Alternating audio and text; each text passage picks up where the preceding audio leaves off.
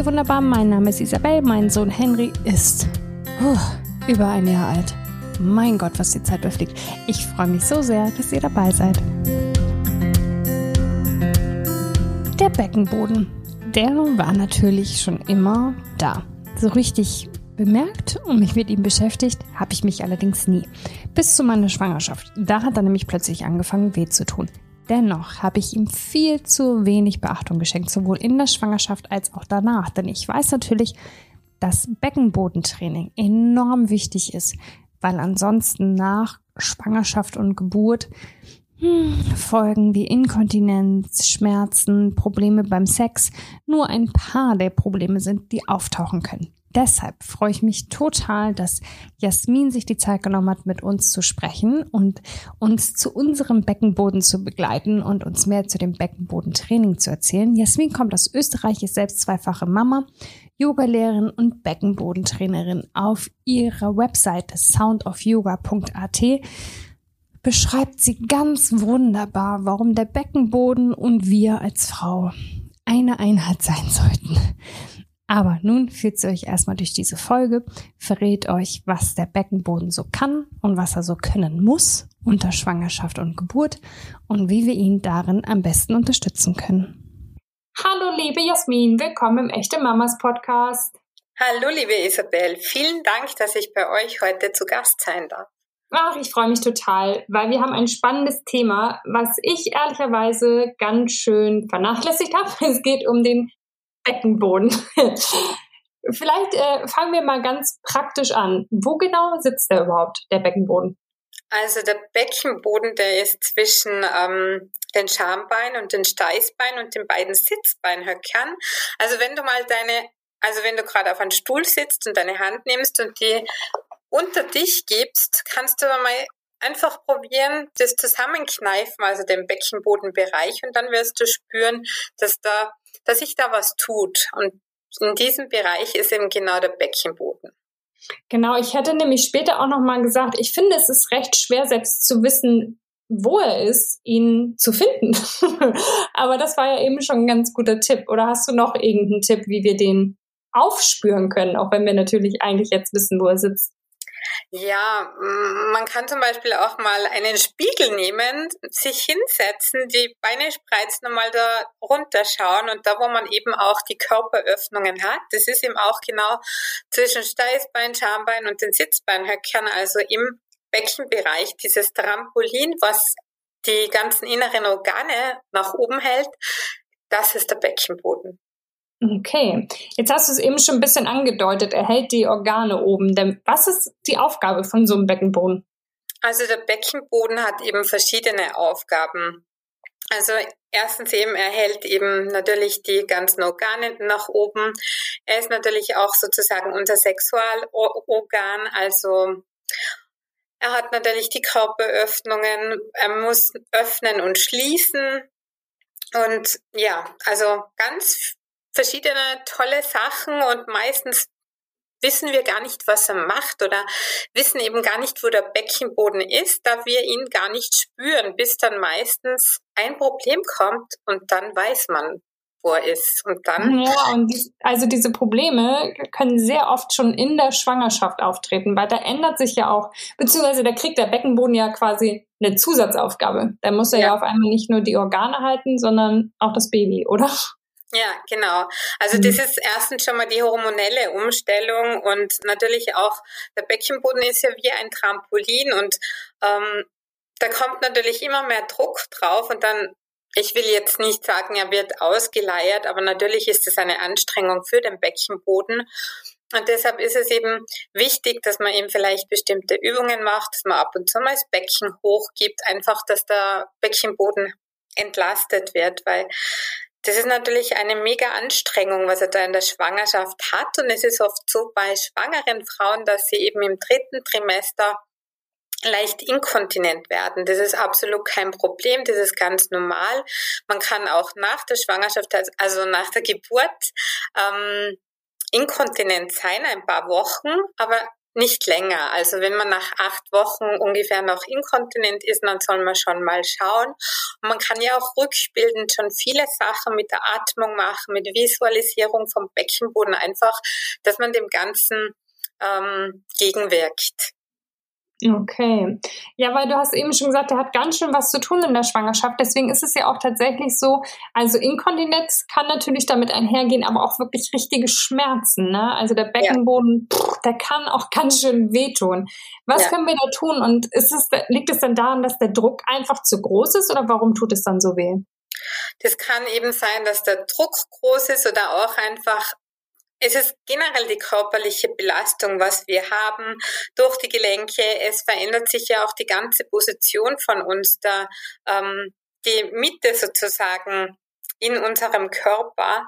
Und dadurch ist natürlich, das hat auch alles ähm, Auswirkungen auf den Beckenboden, zum Beispiel wie wir gehen und manche Frauen fangen ja dann sozusagen an zu watscheln und ja, das hat. ja, und das hat natürlich wieder Auswirkungen auf den Beckenboden, weil wir haben sozusagen so Querschichten im Körper und das fängt eben schon, das fängt schon bei den Füßen an, beim Beckenboden, bei unserem ähm, Zwerchfell und auch beim äh, Gaumen oben. Und das spielt alles zusammen. Und wenn sich natürlich da was verschiebt, und am Anfang ist ja die Brüste wachsen und dann verschiebt sich eben der Schwerpunkt. Also ja, viele Frauen gehen dann eher nach vor, haben eine andere Haltung, bekommen ein leichtes Hohlkreuz. Und da muss man halt wirklich schauen, speziell in der Schwangerschaft wäre es sehr gut, wenn man eben auch auf die Haltung achtet, dass man eben aufrecht ist, weil natürlich auch die Lage vom Kind sich verändert, wenn man nicht schön aufrecht ist, sondern eben mit der Veränderung vom Körper auch dann mitgeht. Und dann können natürlich viele Verspannungen entstehen und natürlich auch durch diese durch dieses Verschieben oft auch Verspannungen im Beckenboden oder Spannung und das kann eben auch sehr schmerzen und es gibt ja da auch dann Symphysenlockerungen und so weiter und so fort und das ist alles ein Zusammenspiel und ja, das ist dann eben anstrengend für den Beckenboden, weil er muss dann viel mehr gegenhalten wie sonst, hat viel mehr Gewicht und ja, da ist er sehr in Mitleidenschaft gezogen. Mhm. Jetzt hast du eben schon gesagt, da kann man vielleicht so äh, irgendwie so ein bisschen Entspannung reinbringen in den Beckenboden. Gibt es dann irgendwie, keine Ahnung, kann man sagen, Wärme würde helfen oder in die Badewanne gehen würde helfen oder ist es Bewegung, ist es ein langer Spaziergang? Was kann helfen, wenn in der Schwangerschaft die Schmerzen im Beckenboden schlimm sind oder so sind, dass man es nicht aushalten kann und mag? Ja, Wärme ist natürlich absolut gut. Also seine Badewanne tut immer gut, wenn man zum Beispiel ein Wärmekissen hat, dass man sich das zwischen die Beine reingibt zum Beckenboden. Bewegung ist das A und O. Und gerade viele Schwangere, die können sich ja am Anfang nicht so bewegen, denen ist schlecht, aber da ist wirklich wichtig, dass sie wenn sie sitzen, vielleicht, dass sie sich auf so ein Luftkissen sitzen, falls sie noch arbeiten müssen Einfach, dass das ganze Becken Mobilität bekommt. Tanzen wäre super. Hula Hoop ist jetzt natürlich in der Schwangerschaft nichts, aber wirklich Tanzen, Bauchtanz wird auch empfohlen, aber man kann ja auch einfach seine Lieblingsmusik auflegen und einfach mal lostanzen, die Hüften schwingen.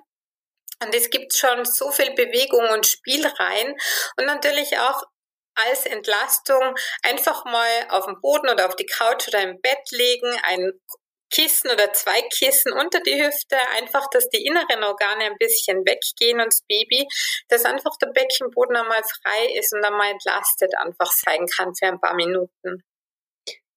Okay. Mm. Jetzt hast du uns so ein bisschen durch den Beckenboden in der Schwangerschaft geführt. So richtig spannend und turbulent wird es dann ja aber tatsächlich unter der Geburt, weil da ist ja auch einiges los im Beckenboden. Was passiert da? Ja, wir werden ja in der Schwangerschaft hormonell vorbereitet. Unser Körper wird auch vorbereitet, dass alles weicher, entspannt wird, dass wir bei der Geburt bereit sind, uns zu öffnen und das neue Leben empfangen können. Und da ist noch ein Tipp, wenn man schwanger ist, wenn man zum Beispiel nach der 26. Woche ungefähr ist oder 24., dass man wirklich aufpasst, welche Beckenbodenübungen man macht. Denn viele denken sich dann, ach, jetzt muss ich noch schnell den Beckenboden machen. Ich habe gehört, das ist gut für die Geburt.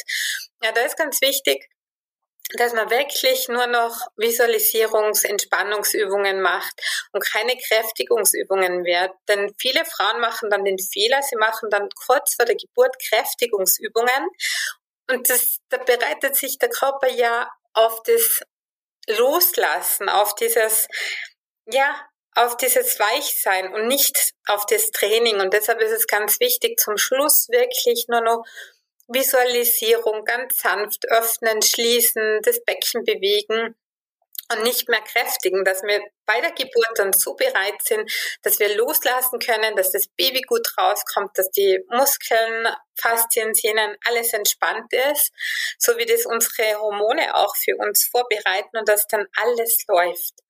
Und nach der Geburt ist natürlich so, dass sich ja der Beckenboden wieder zurückbilden muss und darf. Und es ist dann egal, ob man einen Kaiserschnitt gehabt hat oder nicht, denn die Belastung für den Beckenboden ist ja schon während die neun Monate. Das ist das, die ganze hormonelle Umstellung, das ist das Gewicht auf dem Beckenboden, das ist die ganze Änderung der Haltung, der Körpermitte oder Körpermittelpunkt. Aber bei der natürlichen Geburt ist es natürlich auch mit Geburts, mit der Geburtsverletzung am Damm zum Beispiel, wenn man einen Dammriss gehabt hat und so weiter. Das ist ganz, ganz, ganz, ganz wichtig, dass man wirklich nach der Geburt auch seine Narben pflegt. Ich muss ehrlich gesagt sagen, ich habe das nicht so gemacht, wie ich es jetzt nach der Beckenbodenausbildung machen würde, weil ich einfach gesehen habe, wie wichtig das ist und wenn man sieht, wie eine Narbe, wenn die hart wird, wie das Gewebe sich verändert und dass es dann natürlich auch Einfluss auf den Beckenboden hat, dann bitte ich wirklich jede Frau, dich, dass du wirklich auch egal wie lange es her ist, regelmäßig deinen Beckenboden oder den Damm massierst, dich um deine ähm, Narben kümmerst. Genau, und das gleiche ist auch beim Kaiserschnitt. Das ist auch eine Narbe am Unterbauch. Und das hat ja meistens auch einen Zusammenhang mit dem Beckenboden, weil ja meist auch Bauchmuskeln durchtrennt werden und zum Beispiel die geraden Bauchmuskeln hängen ja auch mit dem Becken zusammen. Und dass man sich da unbedingt auch schont und die Narbe pflegt. Und es gibt ja da schon so tolle Sachen, was man auch für Kaiserschnittnarben machen kann, wie Taping und mit so ich glaube, so Elektrosonden oder so. Ich, das weiß ich jetzt nicht 100 Prozent, aber ich habe da mal so ein Gerät gesehen, was man da auch machen kann. Also unbedingt die Narbe entstören und hegen und pflegen. Genauso wie auch das neugeborene Kind natürlich, aber wir dürfen unseren Körper absolut nicht vergessen.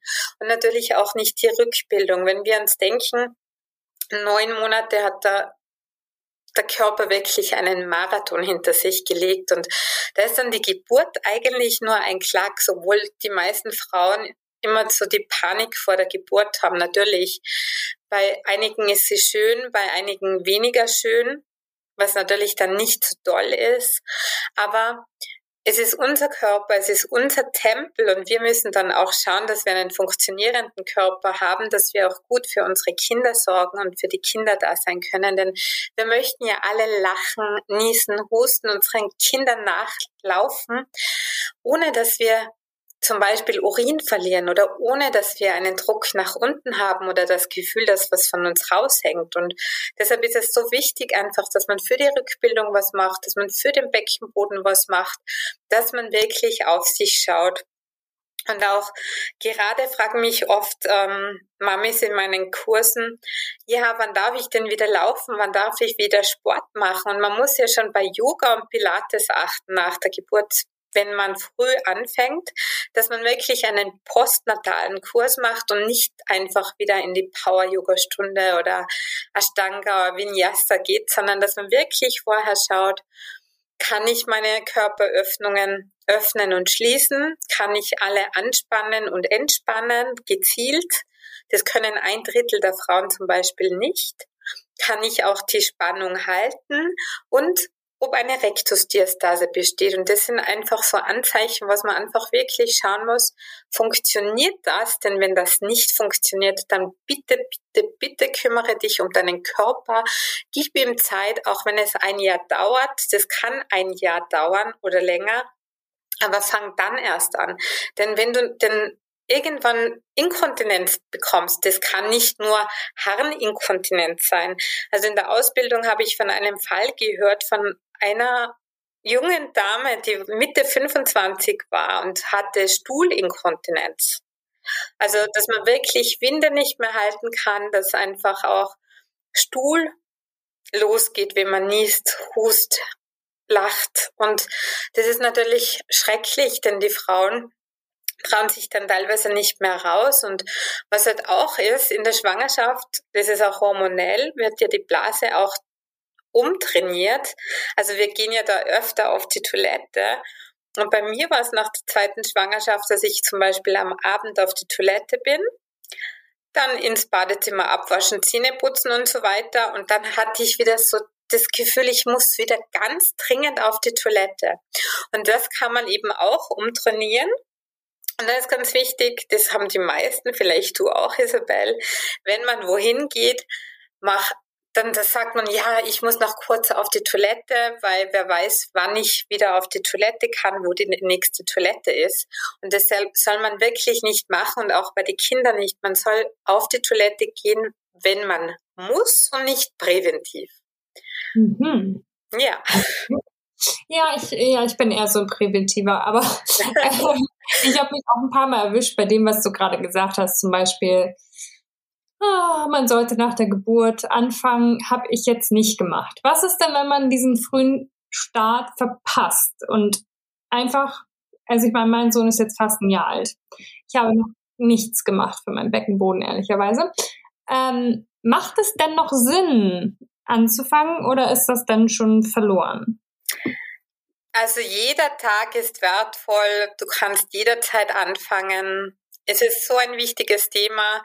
Ich habe zum Beispiel einen, also voriges Jahr war wirklich sehr produktiv und ich bin ja eben Yogalehrerin und nach dem zweiten Kind habe ich mir eben selber helfen müssen, weil ich eben beim Frauenarzt, bei der Osteopathie, bei der Physiotherapie, die haben alle gesagt, alles ist okay bei dir, aber ich wusste, es ist irgendwas nicht okay, denn ich hatte wirklich diesen Druck nach unten, als wenn mich der Doktor im Krankenhaus nicht zugenäht hätte.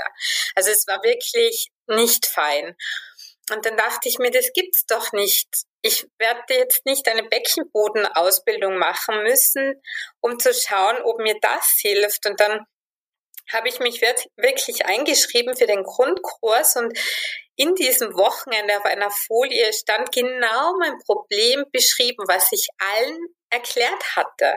Aber ich, ja, ich meine, jeder ist auf ein spezifisches Themengebiet vielleicht spezialisiert und ja, die dachten vielleicht, es wird noch, aber ich wusste selber, es, ja, und deshalb habe ich dann eben weitergemacht mit der Beckenbodenausbildung und habe gesehen, wie wichtig es ist. Und ich als Yogalehrerin habe dann wirklich voriges Jahr sehr produktiv gearbeitet und nicht nur einen Schwangerschaftskurs mit Yoga und Beckenbodentraining gemacht, nein, ich habe auch einen Mama-Baby-Online-Kurs gemacht mit Rückbildung, Beckenboden, Mama-Baby-Yoga, Yoga und Mama-Talks und dann auch mein Beckenbodenglück, also für alle Frauen, denn es ist nie zu spät und ich kenne eine Frau aus meinem näheren Umfeld und die sagt immer, ach Jasmin, ich brauche kein Beckenbodentraining machen. Mein Frauenarzt sagt, irgendwann nützt es nichts mehr, dann muss die Gebärmutter raus. Aber ich denke, egal ob die Gebärmutter drin ist oder draußen, der Beckenboden ist ja immer da. Also man soll ja, ja auch präventiv vor einer ähm, Chirurgie oder vor einem Eingriff den Beckenboden trainieren. Und es hilft teilweise sogar. Und man soll ihn natürlich auch nach einem Eingriff trainieren. Und deshalb sage ich, für Beckenbodentraining ist es wirklich nie zu spät. Oder auch für Rückbildungen, dass man einfach schaut, dass es dem Körper gut geht. Aber oft ist ja die Zeit heilt alle Wunden, sage ich manchmal auch bei der Rückbildung, wenn Mamas ein schlechtes Gewissen haben. Wenn man sich genug Zeit zum Heilen lässt, weil eine Plazenta ist ja ungefähr wie so eine Hand groß. Und das, das ist ja dann so eine große Wunde im Bauch und das sieht man nicht. Deshalb hat man ja diesen Wochenfluss. Und ja, das tut nicht weh und dann nimmt man es, nimmt man das nicht so schwer. Aber es ist wirklich eine große Wunde und man muss sich wirklich Zeit nehmen und vor allem im Wochenbett anfangen, richtig zu atmen. Denn oft haben ja Frauen auch einen äh, Zwerchfellhochstand und sind kurzatmig und ja, das kann man eben wirklich, man kann wirklich einen Tag nach der Geburt oder am selben Tag anfangen, richtig zu atmen und einzelne Übungen zu machen, den Beckenboden visualisieren. Und das ist auch ein Punkt ich konnte selber am Anfang nicht die Körperöffnungen bewusst ansteuern. Ich musste auch vorher probieren zu visualisieren und ja, ich sag's nicht gern, aber es ist wahr, ich habe zwei Rückbildungskurse gegeben, also die dauerten circa, ich glaube, sechs oder sieben Wochen jeweils. Also zwei habe ich gegeben hintereinander und dann konnte ich es selber erst. Also ja, es dauert. Mhm. Das heißt, ich fand vorhin auch, es gibt ja so ein paar Punkte, ähm, die einem vor der Geburt, vor der Schwangerschaft niemand sagt, die aber beruhigen, wenn man sie hört. Du hast zum Beispiel gesagt, wenn man jetzt irgendwie Probleme mit dem Beckenboden hat, zum Beispiel einen starken Druck spürt oder Inkontinenz hat und man beginnt mit dem Training, dann ist es total normal und im Rahmen, wenn es aber dennoch ein Jahr, sagtest du, glaube ich, dauert, bis der Beckenboden wieder stabil ist. Ne? Das heißt, man muss sich nicht stressen, man muss nicht äh, denken, irgendwas ist komisch, man macht es nicht richtig. Das heißt, wenn man damit arbeitet, kann es aber dennoch lange dauern, bis alles wieder so ist, dass wir uns wohlfühlen. Habe ich das richtig verstanden vorhin? Ja, genau. Also ein Jahr kann man sich ruhig geben, generell für die Rückbildung. Das muss jetzt nicht nur der Beckenboden sein. Das kann ja eine andere Frau hat vielleicht mit der Symphyse Probleme oder mit dem mit der Rektusdiastase, die andere mit dem Beckenboden. Da gibt es ja verschiedene Dinge, was eine Geburt, Schwangerschaft ähm, bewirken kann, was vielleicht unangenehm ist. Und ich meine, die andere Frau bekommt ihre Tage drei, vier Wochen nach einer Geburt oder zwei Monate nach der Geburt und die eine braucht ein Jahr. Also das ist je nachdem, wie der Körper ist, je nachdem, wie man sich vorher ernährt hat, wie man sich nach der Geburt oder im Wochenbett Bett ernährt hat. Ich meine, das weiß ich von meinem Ayurveda-Aspekt heraus, dass es auch sehr, sehr wichtig ist.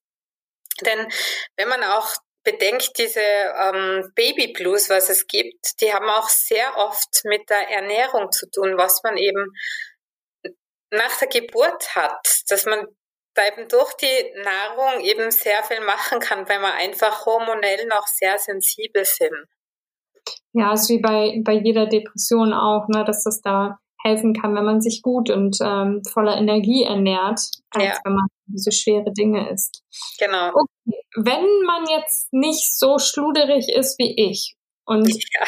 zeitnah und richtig anfangen möchte mit der Rückbildung und dem Beckenbodentraining, wie schnell nach der Geburt würdest du es empfehlen? Du hast eben gerade schon gesagt, Wochenbett wahrscheinlich beginnt man wieder mit so dezenten, leichten genau. Visualisierungen Übung, wann, ja, wie sieht so der Zeitraum aus und ist da ein Unterschied, ob wir eine spontane Geburt oder einen Kaiserschnitt haben?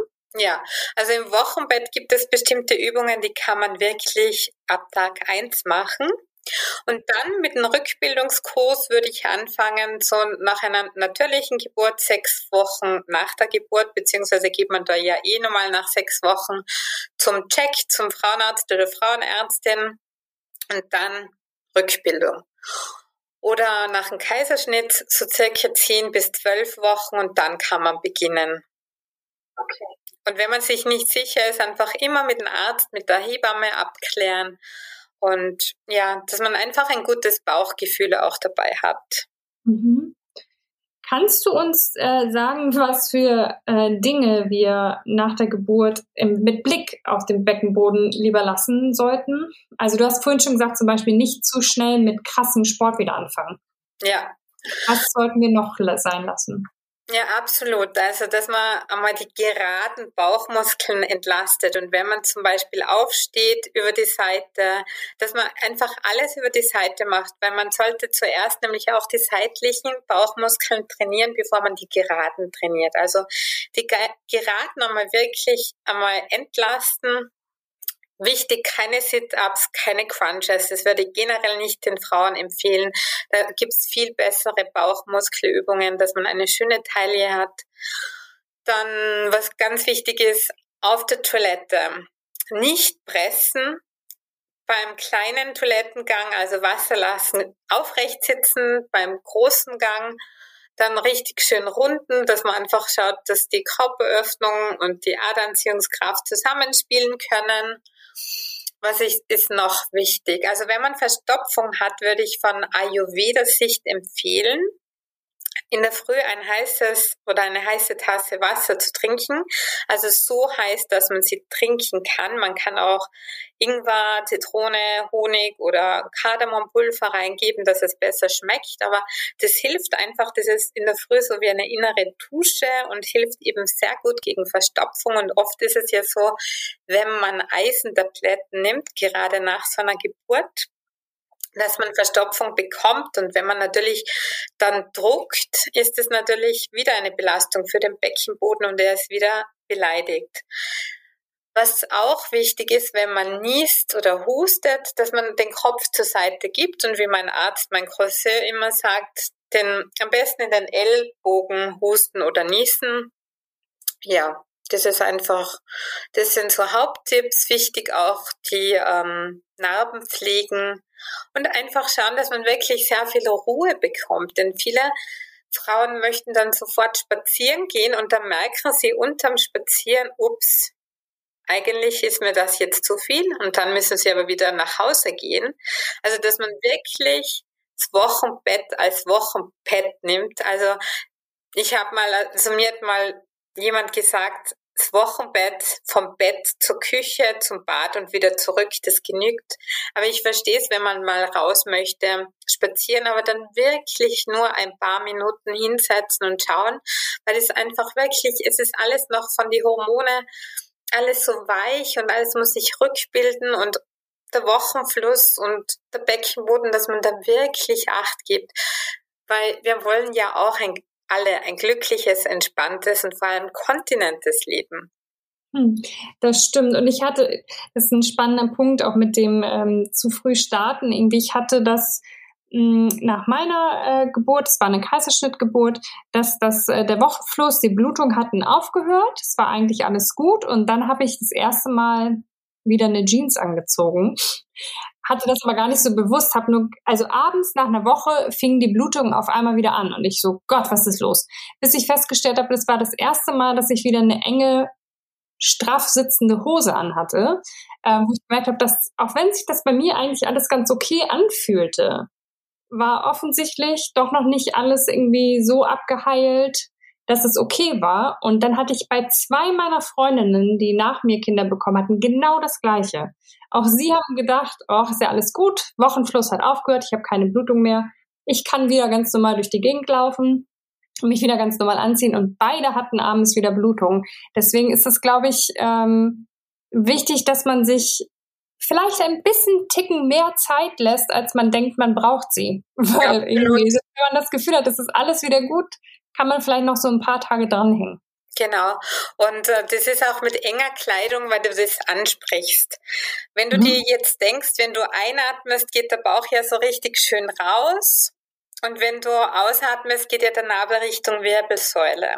Mhm. Und wenn du dann ganz eine enge Jean anhast, hat ja nicht mehr so viel, ähm, ja, wie sagt man, dann ist ja mehr Luft im Bauch und die kann ja nicht raus, weil der Bauch kann nicht raus und dann geht der ganze Druck wieder auf den Beckenboden runter und mhm. dann ist der wieder belastet. Deshalb sollte man auch, ja, wenn man Probleme mit dem Beckenboden hat oder gerade so rückbildend, bitte keine engen Sachen anziehen. Das ist nämlich auch wieder ja, kontraproduktiv äh, für den Beckenboden. Es gibt zwar so ähm, nach der Geburt von vielen so Urvölkern. auch im Ayurveda wird es empfohlen, dass man sich den Bauch so abbindet. Aber das soll man nur zum Beispiel 20, 30 Minuten am Tag machen und nicht länger. Das ist so auch eine rückbildende Maßnahme. Aber anstatt den Bauch abzubinden, kann man zum Beispiel auch sich auf den Bauch legen und unter dem Bauch ein Kissen reingeben, einfach, dass man so einen ähnlichen Effekt hat. Okay, das waren schon viele gute Tipps. Vielleicht magst du uns zum Abschluss nochmal weitere Tipps geben, nämlich mh, hm, drei Übungen, die wir machen können, entweder in der Schwangerschaft oder nach der Geburt, um unser Beckenboden positiv zu unterstützen. Also die Nummer eins ist einfach atmen, dass man sich einfach mal hinsetzt. Du kannst eine Hand aufs Herz geben, die eine auf den Bauch und mal einfach in den Brustkorb einatmen, in den hinteren Rippenbogen oder Rippenbögen und dann in den Bauch. Und dann ganz lang wieder ausatmen.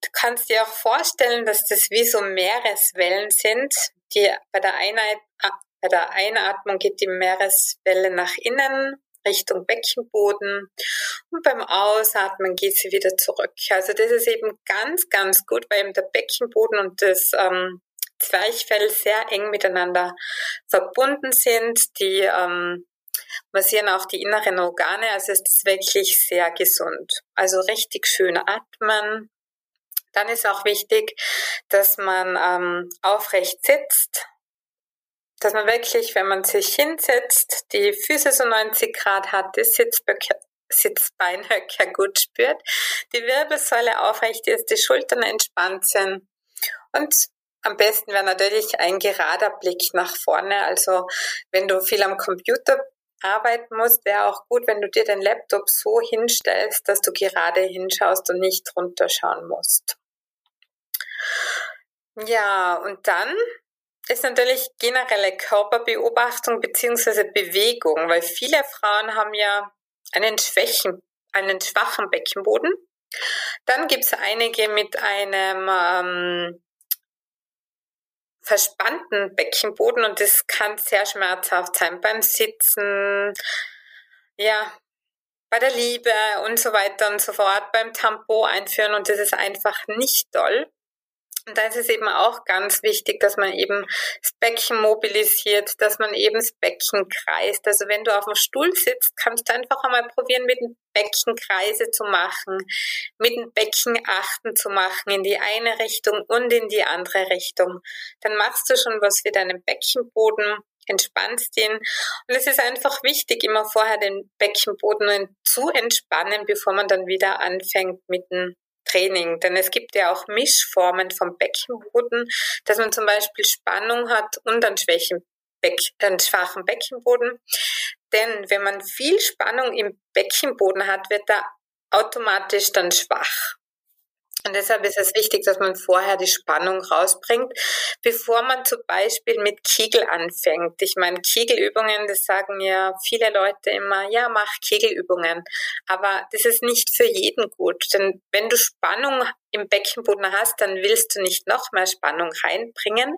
Da musst du dich vorher entspannen. Und das Gleiche ist wie mit den Joni-Eier oder die Liebeskugeln und sowas gibt.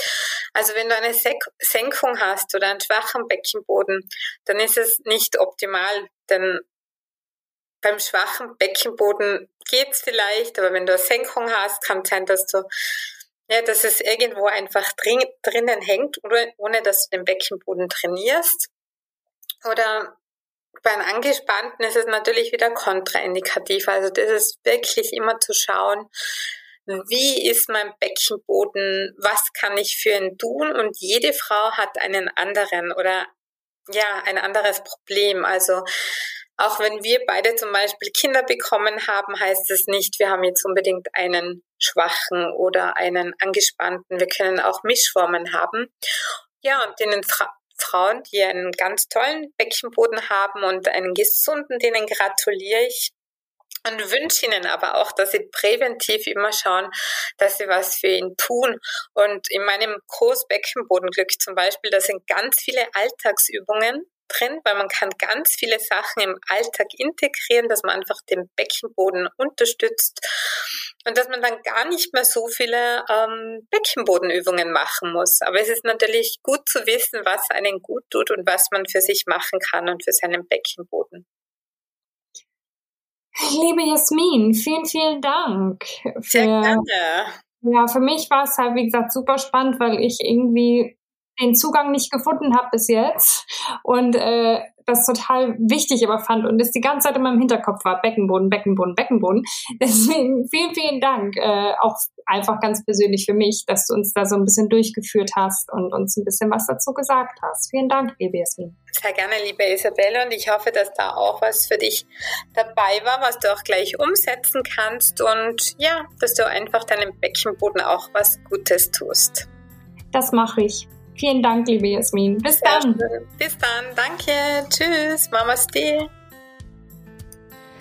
Liebe Jasmin, vielen, vielen Dank. Du hast mir damit nochmal deutlich gemacht, wie wichtig das ist, dass ich mich endlich, endlich um meinen Beckenboden kümmere. Ich hoffe auch ihr, liebe Hörerinnen, konntet ein bisschen Anstoß und Inspiration aus dieser Folge mitnehmen und vielleicht die ersten Schritte Richtung gesunden Beckenboden unternehmen. Ah, sehr gesund für eure Seele wäre es auch, wenn ihr die nächste Folge wieder reinhört. Die erscheint schon nächsten Montag. Denn ab sofort gibt es den Echte Mamas Podcast wöchentlich. Ich freue mich, wenn ihr wieder mit dabei seid. Bis dann, ihr Wunderbaren.